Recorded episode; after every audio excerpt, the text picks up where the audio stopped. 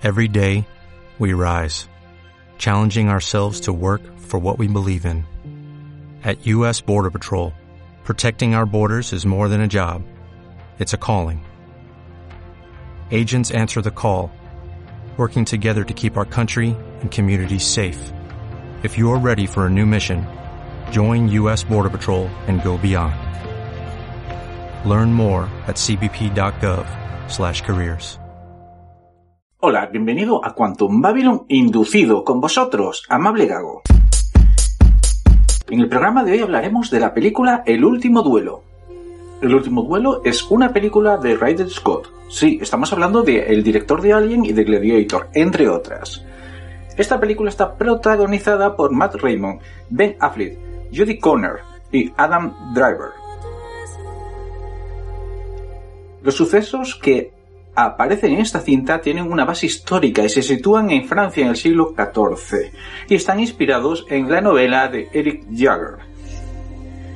El guion está adaptado por Ben Affleck, Matt Redmond y Nicole Ollensen. Esta adaptación lleva fraguándose desde el año 2015, pero por problemas de copyright ha pasado de mano a mano hasta llegar a nuestros días. En la película El último duelo nos plantean el dilema ético y legal ante una presunta violación que sufre una mujer. El marido está súper cabreado por este hecho y hay un presunto violador que dice que está atrapado en una situación injusta. El problema es que tampoco hay testigos, por lo que no hay forma humana de esclarecer esta verdad. Por lo tanto, nosotros como espectadores en esta cinta en un sentido también somos jueces de lo que ocurre, ya que se nos presenta la historia contada en sus tres versiones. La primera versión desde el punto de vista del marido, la segunda desde el presunto violador y la tercera se nos presenta la vista de la presunta violada. La magia del cine manos de este director nos hace empatizar muy bien con las tres partes, ya que la cámara se sitúa ante los ojos del narrador que esté en ese momento hablando. Por lo tanto, cuando un narrador habla, aunque sean en las mismas escenas, aparecen ciertos matices, ciertas circunstancias o ciertos recuerdos que nos hacen ver la forma en la que este personaje se enfrentaba a la situación que miraba delante. En este aspecto, esta película hay que la comparar con la famosa cinta del maestro Kurosawa, aquella Rashomon, no sé si os acordáis, la cual también, sobre el mismo hecho, contaba distintas versiones. El último duelo ha recibido muchas alabanzas, muchísimas, pero también muchas críticas, y no todas positivas, no. Curiosamente hay críticas negativas, entre ellas hay quien dice que Ben Affleck, en su papel de Conde Pierre de Alençon, hace un papel demasiado exagerado y que, digamos que hasta resulta gracioso y rompe lo que es la seriedad de la historia. Pero si tenemos en cuenta los tiempos en los que ocurre en Francia, con el poder que tenía esta persona, cómo se movía aquella gente, no es tan descabellado el papel que hace. No. En cierto sentido, es una persona que instruye e incita a sus amigos a hacer cosas como la hacía y sus perversiones y todo esto. Pero esto en el pasado existió. Por otro lado, hay quien dice que esta historia que nos cuentan es demasiado larga. Son dos horas y media. Y nos cuentan tres versiones sobre unos hechos. Y hay quien dice que le da ganas de saltar mismo la última versión, la que cuenta Margarita, que es la resolución final. Podríamos pensar que esta es una alabanza, ya que este autor consigue que la gente no quiera ver ni oír la versión de la víctima.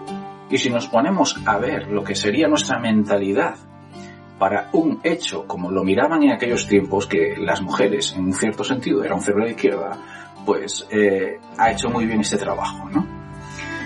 Pero por otro lado es una pena porque esta película merece la pena ser vista y con menos metraje seguramente tendría mucho más éxito en taquilla. ¿Seguro? La banda sonora es bastante buena, eh, no diré que sea una banda sonora de Oscar porque no sé si podría ser a tanto con todas las que hay este año, pero es una película que tiene una banda sonora que está bastante bien llevada. Cuando veo la cinta me pregunto cosas como quién es la persona más fuerte y cuál es la más débil en un conflicto. ¿La que tiene más poder o la que ha nacido en una familia mejor o la que tiene más amigos? ¿Qué es ser fiel al rey? ¿Y qué beneficios trae o saca uno de ser fiel al rey? ¿Ir como loco a la batalla te hace más rico ¿O es mejor quedarte en el palacio? ¿Qué beneficio tiene ir a la guerra muchos años sirviendo a tu país para que lo que te pague el rey te dé para ir comiendo, nada más? Es más, quizás hasta lo tienes que pagar después con impuestos. Es difícil ser un trepas y además un amigo.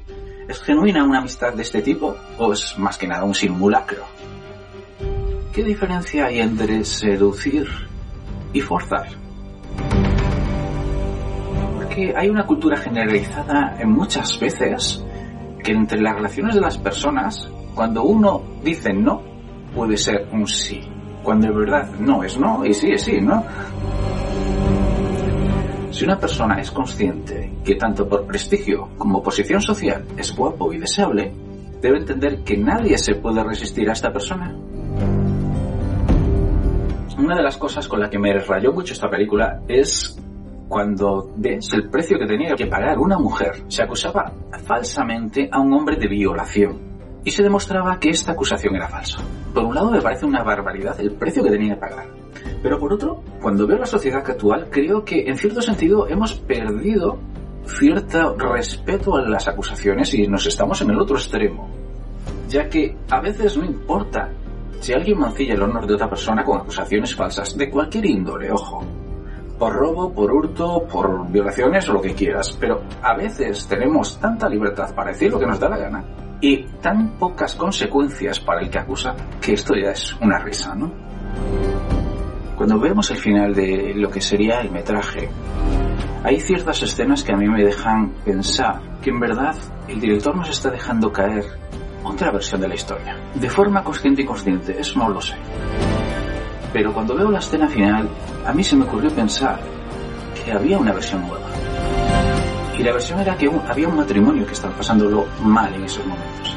Tenía problemas económicos, tenía problemas sociales, y estaban poco valorados por lo que sería el rey o los condes, etc. Es más, podían materializar la persona del mal en una persona llamado Jacques Legris, que era la personificación de todos sus problemas, tanto económicos como de estatus social, etc. Y, mediante una acusación falsa, apostando muy fuerte, claro está, si salían victoriosos tendrían el favor del rey. Marcarían territorio con sus enemigos, haciéndose casi intocables. Y todos los verían como los protegidos de Dios, y por lo tanto gente honesta con la cual querer rodearse y codearse. Como vemos, la obra que nos presentan es una obra muy buena, es una obra con la cual va a un ritmo más o menos lento y es una obra que da para pensar mucho sobre nuestra realidad, la realidad que han vivido en su día y sobre todo lo que es la manía que tenemos de juzgar a las personas, a las gentes o a los hechos de otros. En ese aspecto me gustaría compartir con vosotros una anécdota que me contó un amigo hace tiempo. Cuando a veces aparece en las películas o en la sociedad el tema sobre qué es la verdad cuando ocurren ciertos hechos de los cuales tenemos datos muy sesgados. Siempre me acuerdo de un amigo, un amigo que tenía que se llamaba Jaime y él me contaba en una ocasión que en su día fueron de los primeros en tener un reproductor de vídeo de cintas, no sé si era de VHS o de beta en su día. Estamos hablando de 1970 y algo. Y que él pertenecía a una asociación la cual pues eh, él le cedía lo que sería el reproductor todos los viernes para hacer videoforums. Y venía una persona a su casa, se cogía el aparato, se lo llevaba y se lo traía de vuelta, no sé si al día siguiente o el lunes o cuando fuera. Un día esta persona que iba a recoger lo que es el aparato, el reproductor, en vez de entrar en el edificio por la puerta principal, entró por la puerta trasera y escuchó una conversación muy interesante entre el conserje y un vecino del edificio. El conserje le estaba diciendo al vecino que no sabía muy bien por qué la gente gastaba tanto dinero en estos aparatos, en estos reproductores, ya que eran todos malos y que, por ejemplo, el vecino del segundo había comprado uno y todas las semanas venía el técnico a repararlo, así que tenían que ser malos, malos, malos. En su día la anécdota me pareció muy graciosa. Me hizo pensar en que cada persona tiene una óptica distinta respecto a unos hechos. Y en ocasiones, aun siendo testigo ocular, podemos incurrir en errores. Pues hasta aquí el programa de hoy. Espero que os haya gustado, espero que os lo hayáis pasado bien y como siempre os esperamos aquí en Quantum Babylon Inducido.